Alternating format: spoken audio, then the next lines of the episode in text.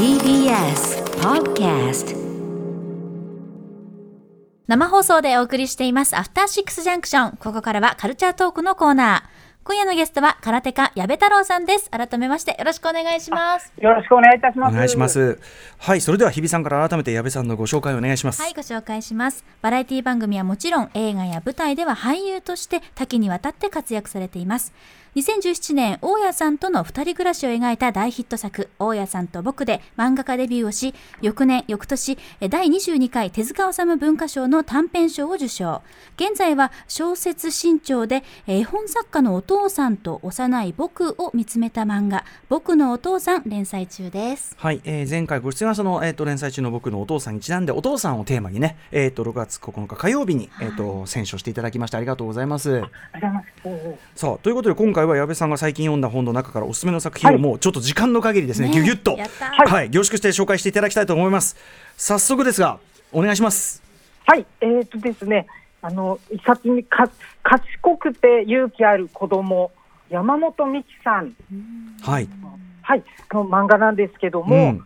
えっ、とこちら山本さんサニーサニーアンとかハウアーユーとかっていううん、作品も書かれてるんですけど、はい。6年ぶりに出された。すごい佳作な方なんですね。少ないんですね作品がこう。そうなんです。でも新作。さ作品読むとこれははい。一作あたりにものすごうん。くこう労力がというか新あ。ねなんていうかなすごく時間かかるタイプのね作り手さんかなというのはすごくわかります。そうですね、もう本当に完成度がすごい、このこの特に今回のなんかは、本当に6年っていう時間がうんうん。こう生み出した作品という感じもするような表現で書かれてるなとも思ってて、はい。はい、これが本当にあの素晴らしかったので、ぜひご紹介したいなと。えー思います。賢くて勇気ある子供これどういう本なんでしょうか？はい、これですね、あのーえっと、なんかご夫婦で第一子を妊娠して、うん。えっと、お子さんが生まれてくるということですごいワクワクして、はい。期待を膨らませていて、こう賢くて勇気ある子に育ってほしいなっていうふうに思っていたところ、あのあるニュースではい。である少女の身に起きた事件うん。を世界の、あのニュースを見まして、うん。はい。それでちょっとあの妻の方の方がうん。不安になってしまいまして、ちょっとうん。心のうんが揺れうんて、うん。バランスが崩れていってしまってっはいてい。うような要は話、こんな最初はね、あのはい。すごく賢くね、えっ、と賢くて勇気ある子供になってくれと思ったら、その賢くて勇気ある子供だからひどい目に遭っちゃうみたいなニュースみを見て、あこの世界に送り出していいのかっていうふうに、まあちょっと本当に不安になってしまうってことですよね。あそうなんです、本当にこの今の世界っていうもので、うんうん。僕たちみんな持ってる不安がこうあのこちらにこう迫ってくるようなうん。お話なんですけども、うん。この、まあ、ももちろんお話、メッセージもあのうん。すごく迫ってくるんですけども、はい。表現のうん、され方がはい。本当に素晴らしいなとはい。思いまして、うん。あのカラーなんですよね、うん。全編漫画カラが。全部がから、はいそしてなここからあのページのめくりというかね作りも、はい。アメリなんかあの海外のグラフィックノベルのように、あのですよね作りがあね。そうなんですよねあの日本の漫画は大体右開きで縦書きなんですけども、こちら左開きで横書きになってまして、うん文字が。はい。これってやっぱり世界の方に同じ形で読んでもらえるっていうことを想定してああそうか。最初から書かれてると思うんですよなね。るほどそうか世界中の人に読んでもらうためのこの形式でもあるわけですね。と思います。あの日本の漫画やっぱりあの素晴らしいですけども右からうんあの、うん。開いていってうん。翻訳されるとよ文字は横書きになっちゃうんですよね。で日本以外ほぼほとんどの国がよ文字は漫画って横書きになってるんで。だけど右からコマは右右上から左下にこう視線を誘導していくのに、うんうん間に左から右っていうはいはい文字の動きが入っちゃうと、ちょっとやっぱり違和感が目あるところ、がね。うんこの形で書かれると本当にそのままうん意図したまま読めるというものだと思うんです。うん。はい。この色もすごいいいですよね。うん本当にカラーなんですけど、うん色鉛筆で色鉛筆はやっぱりこれ。はいえ。タタッチを残して、はい。こう残してなんか温かみというかか感情がすごいうん。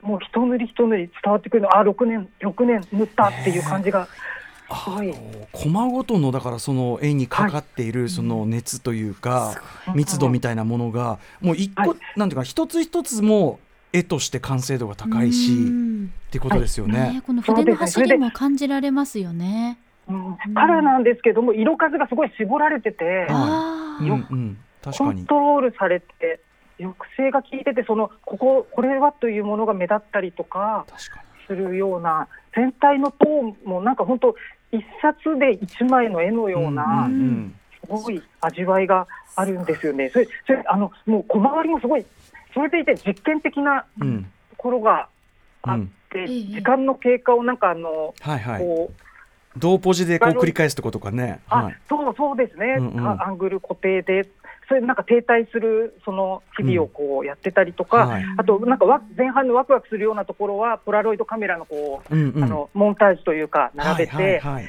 はい、ちょっとすごい、あの過剰にワクワクしてるっていう感じうんうん。の演出もあったりして、あ。はい、そういい。うんまあ可愛いですよね、可愛いって、あ楽しい日々っていう風に読んでたら、あれ、こんな展開にっていう。クライマックス近づくにつれそのねその奥さんの方がはい。非常に不安度を増して、精神的にちょっとこう不安定な感じになってってでであの旦那さん側と揉めてってことかもうああ、はい。もうあなた二人とも全然悪くないのに、あー。うん、悪いのはこの世界の方っていうかなのにでもこれってその例えばその、特に女性がね女の子お女の人が世界で嫌な思いするってとこを中心にもちろん描かれててそういう問題意識も当然あるあるしはい。あと同時にやっぱりそのお子さんをこの世に送り出そうとするお親御さんみんなが大なり小なりこう感じる不安とかこう思い切りの部分っていう感じするんですけど。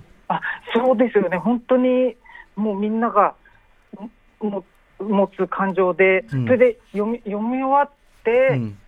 やっぱりなんかこうそうそういう風な感情をきっと僕の親も持ってたんだろうなとか、うんうん。なんかそういうようなところにまではい。こう考えさせてくれるようなうん素晴らしい作品ですね。なんかね結局そのいろんなことを、嫌なこととか辛いこと痛いことっていうのももちろん経験せざるを得ないんだけど、うん。それもね全部込みでのやっぱりその世は界っていうことでもあるし、みたいなところにあって、だから自分自身を最終的には肯定する読んでるはい。読者全員を肯定するうん。着地でもあってすごい射程ですよねこれねと思って。あそうそうですよね、本当に世界っていうものを全員に向けて書かれて、うん。本当に、はい、うん。ここ山本さんの作品はで、あのーいこれは本当にすごい、なんかこの6年、すごいジャンプがあったなっていう感じが素晴らしいですね。山本さんの作品やっぱり過去の作品もやっぱどれも素晴らしい感じですよあね。素晴らしいです、うんうん。あの本当にあの言葉がない漫画とかあうんうん。ったりして、うんうん。はい、あの絵だけでこう語っていく、今回もそういううん。なんかシーンもはい。ありますよね。しサイレントでね、はい。住むとこもありますよね。はい。はい、山本美樹さんの賢くて勇気ある子供、えーこれでも本当にすごかったです。えっ、とリード社から出てる、えーあれでございます。す非常に目立つね、あのちょっと大きめのあ。本当にグラフィックノベル集のあ真っ赤な表紙で、はい、うん、ぜひこれちょっと皆さん。ね感じですかね。はい。じゃあ続いてはい、次の本行ってみましょうか。はい、あ、えっ、と、こちらです。な、ナンシー、いいねが欲しくてたまらない私たちの日々っていう、はい、オリビア・ジェームスさんうん、が書かれてるんですはい、けども、うん。はい、こちらはアメリカの、えっと、漫画で、うん。もう戦前、1930年代とかからうん、続いてる新聞連載の、こうはい。4コマ漫画というか、うん。はい、なんですけども、えっと、これだから絵を見ればこのはい。ナンシーというキャラクターそのものは見たことある人かなりいるはずですよね。あ。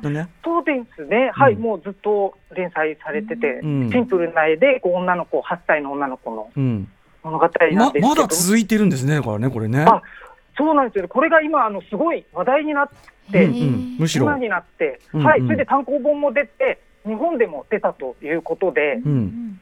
これがあのろ作者の方が6代目うんうんになったみたいなんですよ。バトンタッチしてるね。なるほどね。うんはいうんうん。すごい。こうあの代替わりしまして、うん初めて女性になって、うんうんあのなんかかなりキャキャラクターがうん現代うんの寄せまして、うんナンシーがスマホ中毒になってるんですね。うんうんねうんはい。だからそうそういったギャグが、うんあのこう随所にあってすごい面白うん。かったですね。あの最初6ページ目にもうあるうん。やつなんですけども、はい。こうなんか2人で木の下で喋ってるんですけども、スラゴっていう友達と。うん将来どうなりたいって聞かれて、うん働かないで有名になりたい、スラゴーはって聞くんですね。スラゴーはは僕は有名にならなくても、働かなくていいならそれでいいや。って言って、あそんなに野心がなくて、どうやって生きていくつもりって、もやもや自分も働かないでって言ってね。はい、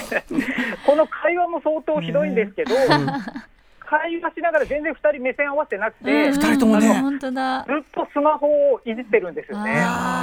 今時な、ねうん。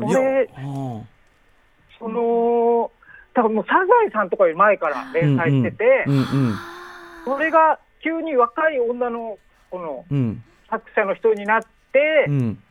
こんな、なんかもう二次創作っていううんか、うん、本当ですね そうかはい。だからすご本く急急にサザエさんがめちゃくちゃこう中身アップデートしてきたみたいな。そうですね、なんか大喜利とかでよくあるような、なんか、はいうんうんこんな、こんなサザエさんは嫌だ。みたいなスマスマス SNS のいいねの数に一喜一憂しているとか、でも本当にそういう話ですよねだからね。そう、そうなんですよおね。買い物行かなくなってネットショッピングになっちゃったみたいな感じですよね、サザエさん。本当に。船さんがもうハマっちゃってみたいな。同時にでもすごくこうやっぱり笑いのその落とし方のスマートさとかはやっぱりナンシーねもともとのやっぱりさすが6代目でそういうこうイズムは残っててって感じですもんね。そうですね、やっぱり、その、なんか、最後のコマ、セリフがなく終わってたり、うん。なんか喜怒哀楽で言うと、愛で落ちるみたいななんか切ない笑いのうんうん。なんかものも多かったりうん。して、いや、すごい、あの、もともとのを踏まえた上でやってる感じがしますよね。このナンシー自体すごいなんか切ないのが、うんうん。あの、おばさんと二人暮らしなんですよね。うん説明されないんですけど、ご両親がいなくて。うんうんうん。で、一番の友達のスラゴーも、うん。なぜかスラムに一人で住んでるっていううんような、説明されないけど、なんかこう、うん社会の中でこう、はなんか二そうですね。人寄り添ってるっていう。んうんううんところが根底にあってのこういう、だからどんな意地悪してても、うんうんなんかこうこういう、なんかギャグ的なところも許せるというか、そうですね。それうんが流れてる感じがしますね。うんうんいやーだからあのしっかり新しい部分とねいいところも残しつつねあとうんやっぱり絵がめちゃめちゃ可愛いですからね。いい見てるだけで楽しくなりますよねやっぱね。ねそうですね。えこうこのなんかナンシーちゃんのトゲトゲしたこのか、うん。かこの髪型。頭どういう髪型、ねえリボンもね可愛い、うん。かわいいですよね。リスの服もなんか、うんうん。点々々で、うん。あとはあのし新キャラですよねこれね。あのなんかあ。ロボット工学部はい。エステルさん。脇役で結構どんどん新キャラがうん出てて、エステルっていう子がうん。なんか全然笑わないんですよね。すごいすごいいいねですよね。あのでもナンシーとだけはちょっと楽しそうにしてたりとか。彼女なりにね楽しい。だからなんかこうエステルを絶対に笑顔にするプレゼントあげるっつってね。でヘッドホンかなんかあげて、まあ、見てパッと見何も変わってないでもちょっとよく見ると目ちょっとだけ目が大きくなったかなみたいな感じで でかなりいいとこ行ったっつって。男子は喜んでるみたいなね。ナンシーにはわかる。でもこれよく見ると目がちょっとだけ広がってる感じがすごいおかしいですよやっぱり。ね。うんこ細かいいいやだからすごくあの一コマ一コマ味わいがいもあるし、うんナンシーが今こうなってるって本当知らなかったんで。超現代版の、うん。あと巻末になんかかんあの作者のインタビュー載ってるじゃないですか、はい。これがまたひこういうのを書く人だなっていうもうひねりにひねったうん。回答っていうか頭の、ね。頭のいい意地悪回答っていうか、うん、それもすごく面白かったです。この人自体も覆面でやってるみたいですね。あのーだってさこのさオリビア・ジェームスによる自画像ってこの騙し絵の絵描いたりとかもう完全になめ なめきってるっていう、うん。お酒にかかってるさすがです、いやこのチョイスもさすがですよでもね矢部さんも。いやこれはい、えー、ナンシー、いいねが欲しくてたまらない私たちの日々、えーオリビア・ジェームスさんの本でございます。えーこちら DU ブックスから出てます。さあ、もう一冊いけますかね？あはい。えっともう一冊はあのサンキュー達夫さんの随筆集「それやこの」っていううん。の達夫さん。サンキュー達夫さんがはい。書かれたエッセイなんですけども、うん。あの本当に身近な方のとの別れをこう書かれてうんるんですね。うん。別れというのはまなんかあそれぞれお亡くなりになってということですね。というお話が、うん。すごい文体がうん。本当達夫さんのなんかあの柔らかなものご機嫌ようって入られてくる物腰の語り口ですごく浸透率がいい感じがするんですよね 体に。言。葉の浸透率がいい。うん。浸透率が。それであのわからないような知らないことでも、うん。こう優しく読ませてくれるというか、うん。えー、と最初冒頭がもうかなりの長さで「これやこの」といううんタイトルで、はい。えっと渋谷落語というあのサンキュー達夫さんがやられているうん落語のイベントで、はい。あのの師匠うんのとのこう別れのお話なんですけども、うんこう大学時代からお付き合いがあった柳家北八さんうんが一度もこうイベントが大きくならない頃から出てくずっと出てくださっててはい。